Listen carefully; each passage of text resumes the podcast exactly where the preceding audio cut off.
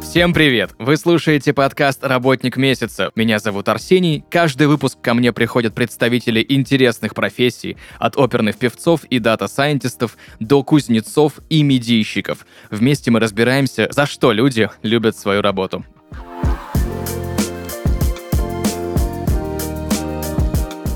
И сегодня в подкасте «Работник месяца» Кирилл Хайкин, парфюмер краснополянской косметики, химик, автор телеграм-канала «Духи наизнанку». Кирилл, привет. Привет, Арсений, спасибо, что пригласили меня на этот подкаст. Это на самом деле мой первый подкаст, и вы лишаете меня подкастной невинности, так сказать. Я очень взволнован на самом деле. Спасибо. Круто. У меня к тебе огромное количество вопросов, потому что мне про твою профессию решительно мало что понятно, поэтому давай же разбираться. Во-первых, разберемся в матчасти. Кто вообще такой парфюмер и чем он занимается? Ну, я отвечу на этот сложный вопрос, наверное, простыми словами. Парфюмер — это тот, кто создает духи. Ну, не обязательно духи, это могут быть запахи, просто запахи. Вот. Э, в обязанности парфюмера входят, на самом деле, разные вещи. Э, это зависит от того, какого типа этот парфюмер. На самом деле, парфюмеры, они делятся на два таких основных типа. Парфюмеры, которые создают духи, и парфюмеры, которые создают отдушки. Так вот, э, внутри этих категорий парфюмеры тоже делятся на свои подкатегории. Вот. Но важно то, что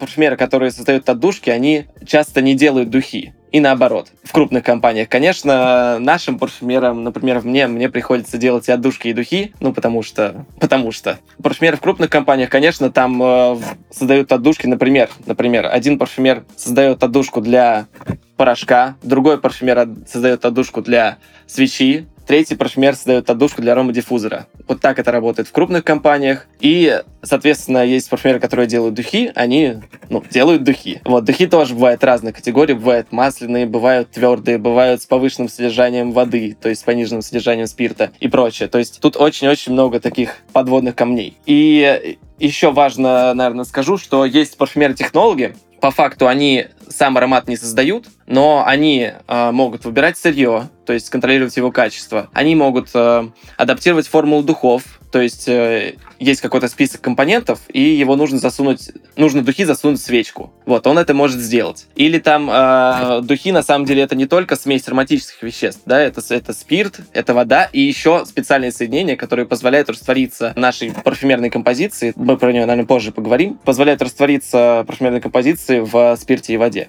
А почему люди, которые делают отдушки, да, и люди, которые делают духи, это два разных специалиста? Там есть какая-то кардинальная разница? Да, да, есть кардинальная разница в том, какие компоненты используются. Компоненты, которые можно класть в духи, иногда нельзя класть в отдушки. То есть они могут быть э, аллергенами, они могут э, просто не пахнуть там, условно, в креме или в свечке. То есть нужно, есть специальные параметры, по которым производится подбор э, парфюмерных компонентов. Вот, и, и что важно, принципы композиции, построения композиции совершенно другие. То есть в духах у тебя есть там верхние ноты, средние ноты, базовые ноты. Когда ты делаешь отдушку, там нет, нет таких градаций, там композиция пахнет монолитно, от и до. Она не меняется. И это тоже влияет на то, как парфюмер работает. Кирилл, расскажи, пожалуйста, что входит в твои обязанности как парфюмера? А, в мои обязанности как парфюмер на самом деле входит все.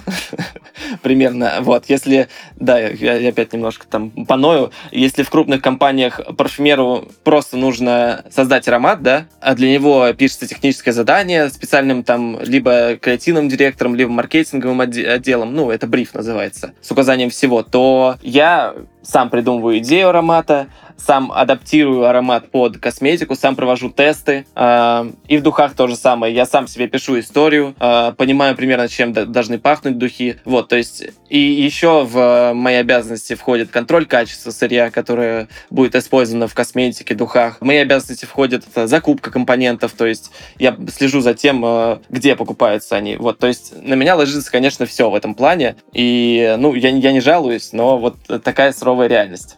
Ну, то есть я так понимаю, что ты занимаешься не только тем, что делает парфюмер, но у тебя еще есть дополнительные какие-то обязанности, которые обычно не входят в обязанности парфюмера. Да, да, это так. Отвлекает от твоей основной деятельности, именно парфюмером? Ну, как сказать, иногда полезно сделать перерыв в работе, когда слишком долго работаешь над парфюмерными композициями, иногда нос замыливается, да, тогда я могу переключиться на что-то другое, там, подумать, где закупить тот или иной компонент и так далее. Вот, но, в принципе, конечно, конечно, хочется этого не делать, но я не могу это не делать, потому что э, я понимаю, что если я этого не, не буду делать, то закупят э, плохие компоненты, и потом э, мне не будет нравиться результат моей работы. А подскажи, пожалуйста, я вот сейчас просто пытаюсь понять и вспомнить, и не получается у меня. Где можно научиться быть парфюмером? А, в России есть школы парфюмерии. Я всем рекламирую Perfume Project. Вот, хотя мне не платят, к сожалению. А, но это лучшее, что есть в России. А так, конечно, все парфюмерное образование, оно за границей находится. Э, во Франции, в Швейцарии, ну вообще по всей Европе есть э, парфюмерные школы. А как это происходит? Тебе, ну, ты просто приходишь без какого-то бэкграунда говоришь, все, хочу научиться быть парфюмером, или тебе нужно какое-нибудь химическое образование там, ну хотя бы? Да, конечно, везде, насколько я знаю, почти везде нужно химическое образование. Где-то достаточно окончить колледж, где-то нужно получить степень бакалавра в университете, вот, но везде нужно химическое образование. При этом я бы не сказал, что мои там 6 лет на химфаке мне как-то помогает быть парфюмером. Вот. Э, но везде требуется. Но это просто, на самом деле, про аккуратность работы. Парфюмер должен быть очень скрупулезным, должен внимательно отмерять дозировки, записывать. Вот. И этому, конечно, учит, учит химия.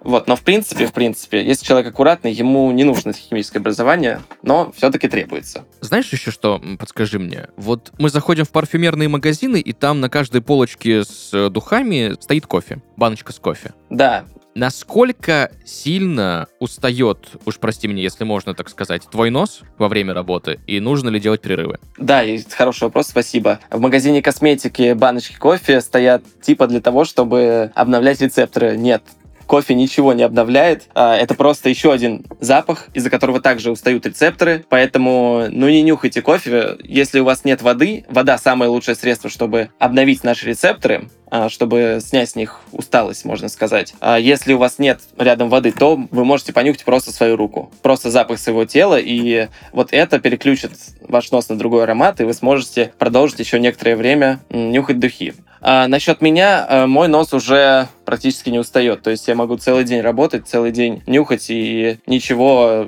ну и, и мой нос не устанет. Это все происходит, потому что у меня очень тренированный нос, конечно, я этим занимаюсь уже достаточно давно и много нюхаю. Вот, это, ну, это как э, у спортсменов, то же самое. Слушай, я знаю, есть такое понятие, ну, разные понятия, да, есть вот абсолютный слух, есть абсолютная память, есть абсолютный нюх. Насколько я помню, обоняние абсолютное тоже имеется, когда человек может разложить, ну, любой запах на компоненты. У тебя есть что-то такое подобное, или это натренировывается? Это все тренируется, да. Есть у человека природная чувствительность, ну, то есть люди рождаются некоторые с повышенной чувствительностью к запахам, но на самом деле это не сильно-то помогает, потому что главное не сильно чувствовать, а главное разбирать. Да, вот как ты правильно сказал, что главное разбирать по аспектам запах. Вот, то есть и чувствительность в этом не всегда помогает. То есть важно именно разрешение, а не чувствительность. Вот. И, конечно, нос тренируется. Конечно, опытные парфюмеры, они уже они гораздо легче могут э, могут составить тот или иной аромат, воспроизвести. Просто потому, что у них много опыта и потому, что у них сильно натренированный нос. А что значит э, сильно натренированный нос? Это значит, что человек много нюхал, человек много описывал ароматы. Вот. И на самом деле человек э, запоминает ароматы всю жизнь. Это такой эволюционный механизм выживания. И наша обонятельная луковица, она только растет. В отличие от других там органов чувств, которые могут притупляться, обоняние наше только улучшается всю жизнь. Поэтому человеку на самом деле можно заняться парфюмерией в 30 и в 40 лет. Слушай, круто, я этого не знал. Да, вот так интересно.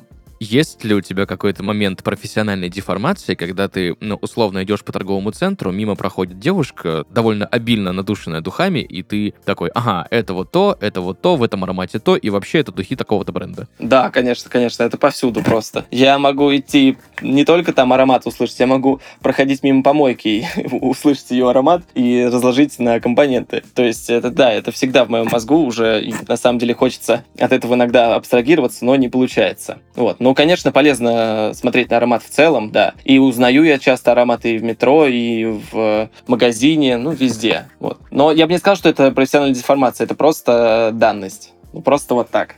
А есть такое, что ты запоминаешь места по запаху? Допустим, условно, ты приехал в новый для себя город, и потом можешь точно сказать, что вот он пахнет именно так, и это уникальный запах. Да, конечно, конечно, это происходит. Например, я был тут недавно в Дубае, и для меня Дубай теперь ассоциируется с запахом франжипани. Там эти цветки повсюду. Вот. А скажи, пожалуйста, почему многие, кто работает в парфюмерной индустрии, да и вообще, в принципе, люди, говорят про запахи слышать? Ведь мы запахи чувствуем. Ну, на самом деле можно и нюхать, и чувствовать, и слышать, это как угодно. Просто откуда пошло вообще слышать? Из э, вообще изначально из парфюмерной терминологии. То есть есть же ноты, да, а ноты слышат. Мгм. Вот. Мгм. То есть это ассоциация, прямая ассоциация с музыкой. Все, вот теперь тоже стало намного понятнее. Еще один миф развенчан. Спасибо тебе большое. Расскажи, пожалуйста, как примерно проходит в среднем твой рабочий день? Да, спасибо за вопрос. Э, По-разному на самом деле, но всегда я стараюсь начинать свой рабочий день, ну, с того, что, во-первых, я приехал в лабораторию, во-вторых, э,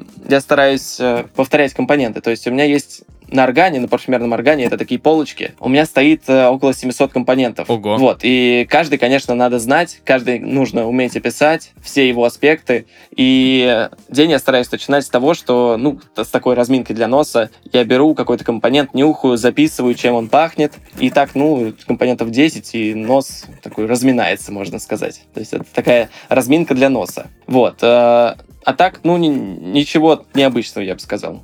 Вот мне очень интересно, как ты составляешь ароматы. Техническая сторона вопроса. То есть у тебя есть 700 компонентов, и у тебя есть задание, допустим, составить какой-то аромат там для отдушки, либо для духов. Я понимаю, что это отличается. Давай попытаемся как-то, ну, в среднем это описать. Как это происходит? Да, для начала, конечно, нужна идея аромата. Идея аромата, как я уже сказал, я составляю себе сам. Нужно тщательно продумать, чем это должно пахнуть, строго от, от и до. Без идеи аромата не бывает. Никогда. Вот, то есть сначала идея, первичная идея. Потом э, я пытаюсь, точнее не пытаюсь, я составляю парфюмерную формулу, обрабатывая каждый аспект этого запаха. Вот, но парфюмерная формула это, собственно, просто списочек, он может быть коротким, может быть длинным, списочек, в котором указано название компонентов и их дозировки, то есть сколько чего положить. Вот, э, и я никогда не буду знать, чем, не могу предсказать, чем точно будет пахнуть этот списочек. И никто это не может сделать.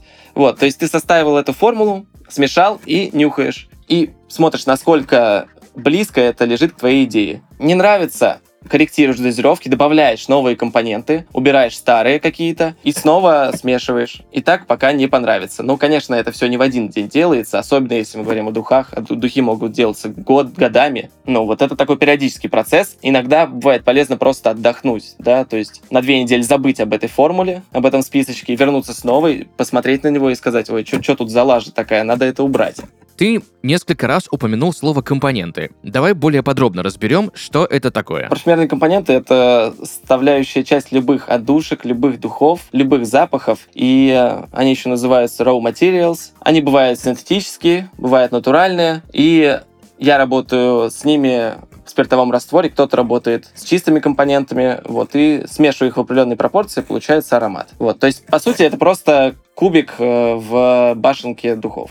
Знаешь, что мне интересно? Вот смотри, э, духи производятся огромными партиями. Соответственно, они состоят из каких-либо компонентов. Эти компоненты производятся на основе какого-то сырья. Допустим, натуральный, ну, допустим, на основе яблочек. Но яблочки-то могут быть разные. Один урожай там такой, а другой немножко другой. Как получается делать так, чтобы запах от партии к партии был один и тот же десятилетиями? Да, спасибо за вопрос. Это отличный вопрос. А, И на это, конечно, крупные парфюмерные компании тратят много сил. Если с синтетикой таких проблем практически не бывает, то есть у тебя есть какой-то один производитель, там, условно, Гедеона, ну, не пугайтесь страшных названий. Вот, и он будет производить этот гидеон из года в год с одним и тем же запахом, потому что метод синтеза производства, ну, химического этого компонента не меняется. Но есть проблема с натуральными компонентами. А, они могут пахнуть по-разному из года в год. Ну, то есть была засуха, растение выработало больше техтосоединений, и, соответственно, пахнет одним образом. Был дождь там весь год, и растение выработало больше других соединений, и экстракт из этого растения будет пахнуть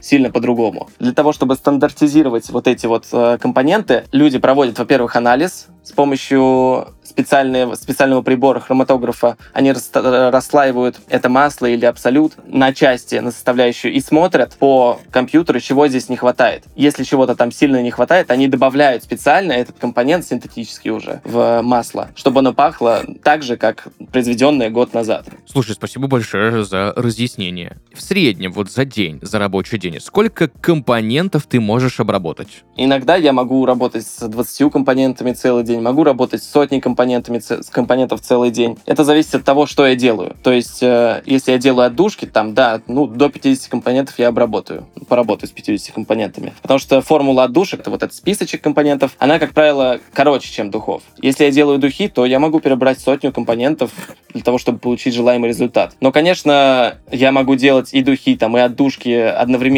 Поэтому вот так. Мне тут еще, знаешь, что подумалось? Вот возьмем какую-нибудь отдушку, например, для кондиционера для белья да? Тебе же нужно, я так понимаю, еще учитывать э, химическую формулу так, чтобы она не вступала в реакцию с составом самого продукта основным. Да, конечно, это, это действительно для косметики и для порошков. Конечно, порошкам предъявляются такие строгие критерии, там, ну, и, конечно, из-за этого список компонентов, которые парфюмер может использовать, он сильно ограничен, потому что в порошках агрессивная среда щелочная, и не все синтетические, не все натуральные, тем более компоненты, выдерживают такие жесткие условия. Поэтому нужно специально смотреть на стабильность. То же самое и в косметике. Там у нас э, в кремах там чуть слабокислая среда, и уже в этой слабокислой среде какие-то компоненты могут изменяться, химически реагировать, там окисляться и так далее. Топ-3 самых стабильных компонента, которые точно можно использовать, ты знаешь, что с ними ничего не произойдет. Это альдегиды, они пахнут так, озоновой свежестью, иногда цитрусовыми. Это линолол, его почти везде используют будет э, компонент, который главный компонент, там, лаванды, бергамота, тоже такая свежесть. И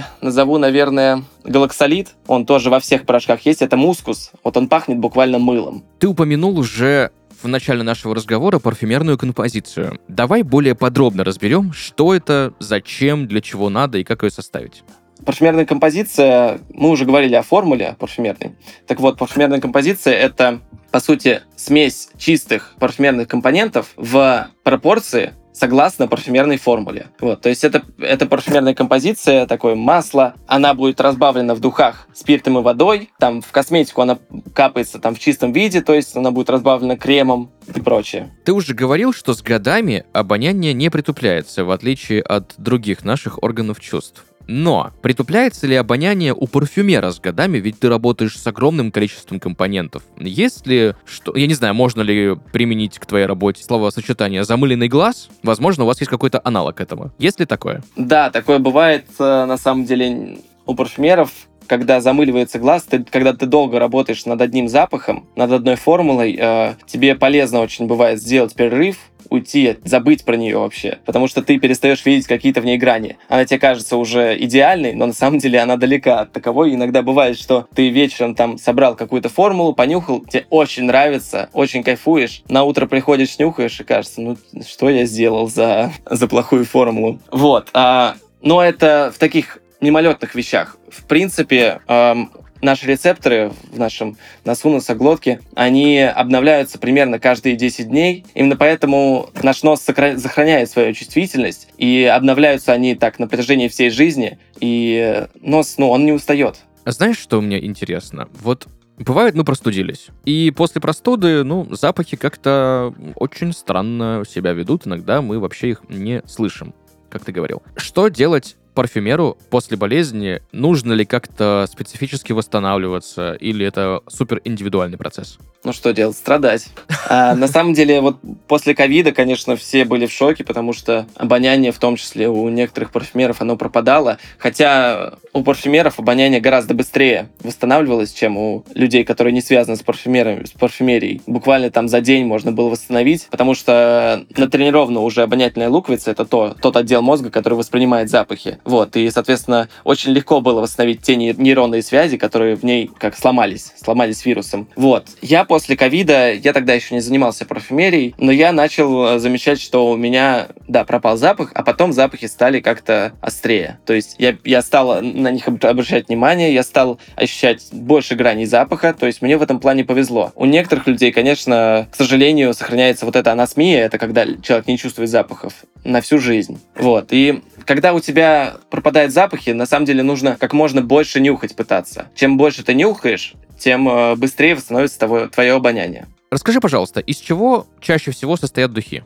Ну, духи — это, по сути, раствор нашей парфюмерной композиции в спирте и воде. Духи бывают, как я сказал, разные. Масляные могут быть, э, там основа это масляная основа, а могут быть твердые, там всякие восковые основы и прочее. Ну вот, как правило, это просто вода, спирт и смесь э, синтетических и натуральных компонентов. От чего зависит стоимость духов? Одни, там, условно говоря, стоят там, тысячу рублей, а другие сто тысяч. Ведь материалы-то не могут так сильно отличаться. Это все за бренд? Да, это абсолютно правда. Материалы не могут так сильно отличаться. Условно, парфюмерная формула для ну, масс-маркета и для такой дорогой ниши, она отличается, ну, э, в 10, ну, в 20, ну, в 30 раз. Вот. Но нужно понимать, что жидкость во флаконе вот эта жидкость сама парфюмерная, это самая меньшая по стоимости часть духов. Вот, то есть основные деньги уходят, конечно, в маркетинг, конечно, в разработку, но вот если у вас физически стоит вот эта коробка духов, самая дорогая часть это либо коробка, упаковка, либо флакон, либо крышка от флакона. Иногда бывает так, что самая дорогая часть духов это крышка от флакона. Скажи, пожалуйста, есть очень много нехороших людей, которые подделывают духи. Это сложно сделать? А, смотря что подделывать. То есть, э, если аромат, бывает аромат простой, его поделать несложно. Иногда бывают чисто синтетические ароматы. Синтетику вообще несложно найти, похоже пахнущую. Бывает, что э, в духах много натуральных компонентов. И тогда все сложнее, потому что в точности тебе, чтобы в точности воспроизвести аромат, тебе придется сильно поработать. Поработать, причем это уже не прибором, ну, с помощью прибора это все делать, с помощью хроматографии газовой. Вот, и тебе придется дорабатывать носом композицию, то есть чтобы она была максимально похожа на оригинал. Вот, но в принципе поделку я бы не сказал, что ее сделать сложно. А сейчас существует много заводов парфюмерных, которые просто предлагают тебе свои услуги, ты им говоришь, э, вот мне сделайте, пожалуйста, копию того-то, они тебе предоставляют список, вам э, там за 50 долларов за килограмм, за 100 долларов за килограмм или за 200. Ты выбираешь опцию. Серьезно? Да, настолько? да, настолько. Ты выбираешь опцию, они тебя смешивают, ты продаешь спокойно своим брендом. Ну, под своим брендом, а не под э, ну, тем, который... Ну, конечно, да, ты под своим брендом, э, иначе, ну, то есть парфюмерная формула, она вообще не патентуется. Серьезно? Да, парфюмерная формула не патентуется, это значит, что любой может там смешать компоненты в тех же пропорциях, что и Шанель, и продавать под своим именем. Вот. Но под именем Шанель, конечно, не получится. Потому что уже название и флакон, все это патентуется уже. Почему не патентуется формула? Потому что в этом просто нет смысла. Ты поменяешь один маленький компонент, условно, из 50, запах останется тем же, а формула уже другая. Ну и какой смысл? Я понял, да. Какие у тебя есть самые любимые запахи, там можно топ-3, топ-5, топ-10, и самые любимые духи?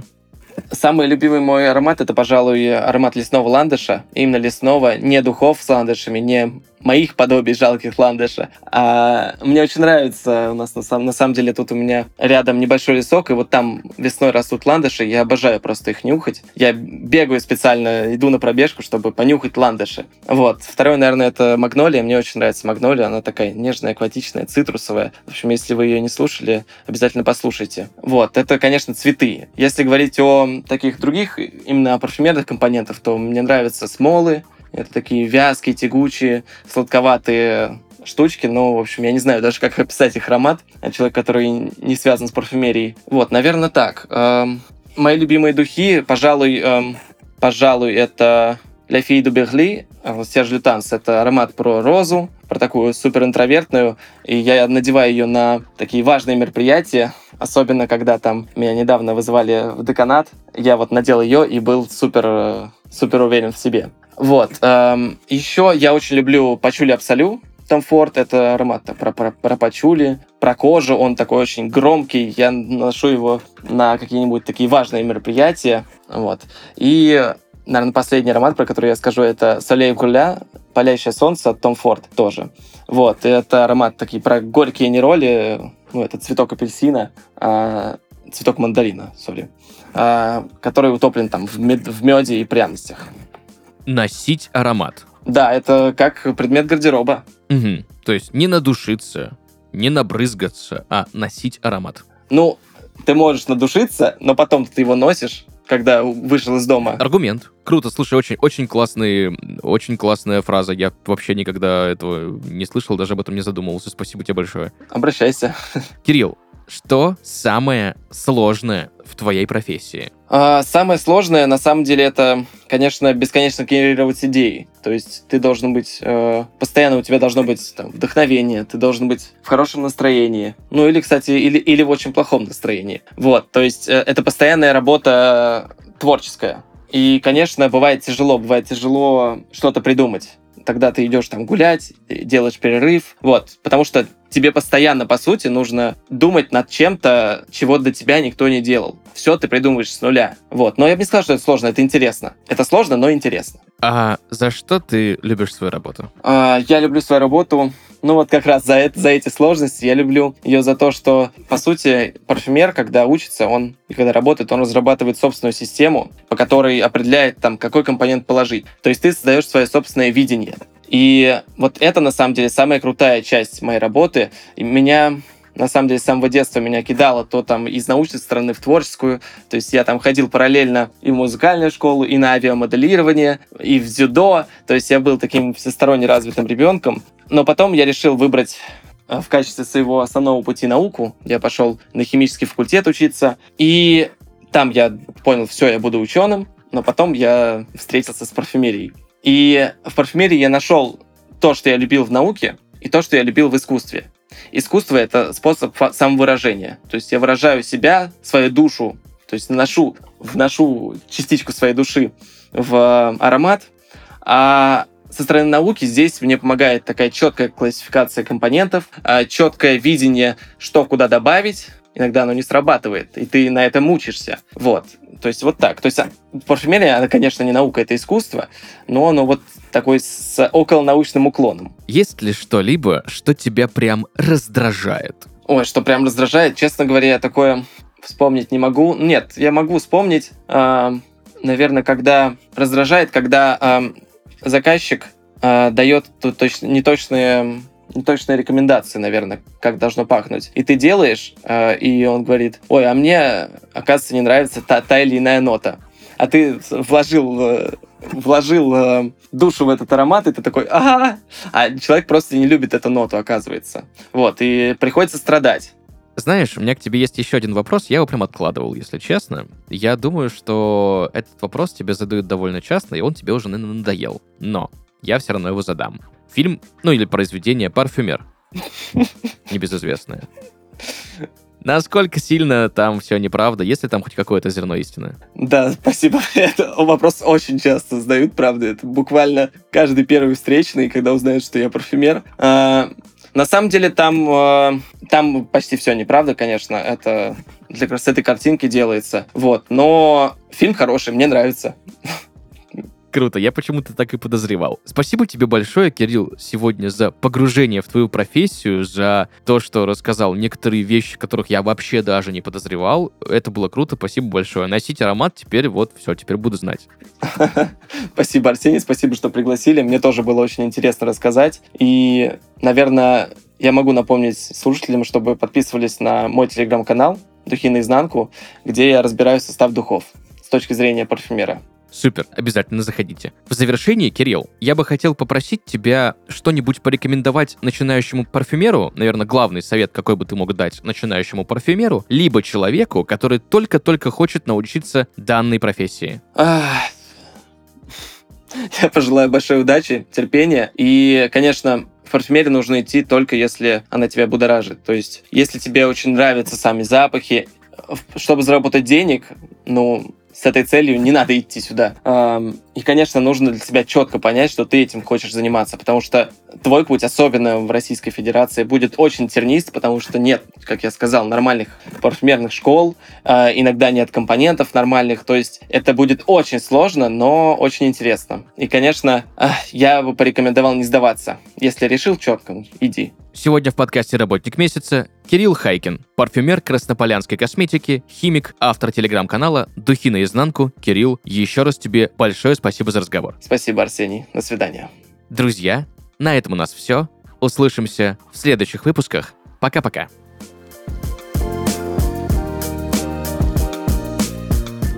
Как искать? Подкаст для тех, кто хочет знать, как искать лучших специалистов на рынке.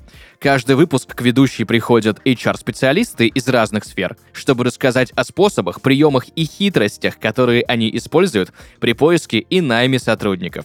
В подкасте поговорим, как правильно оценивать кандидатов, что обсуждать при приеме на работу и на что нужно обращать внимание в первую очередь. Как искать проект котором HR рассказывают, как они подбирают людей на должности дизайнеров, сварщиков, фронтенд-разработчиков, офис-менеджеров, преподавателей и всех-всех-всех. Слушайте на всех платформах.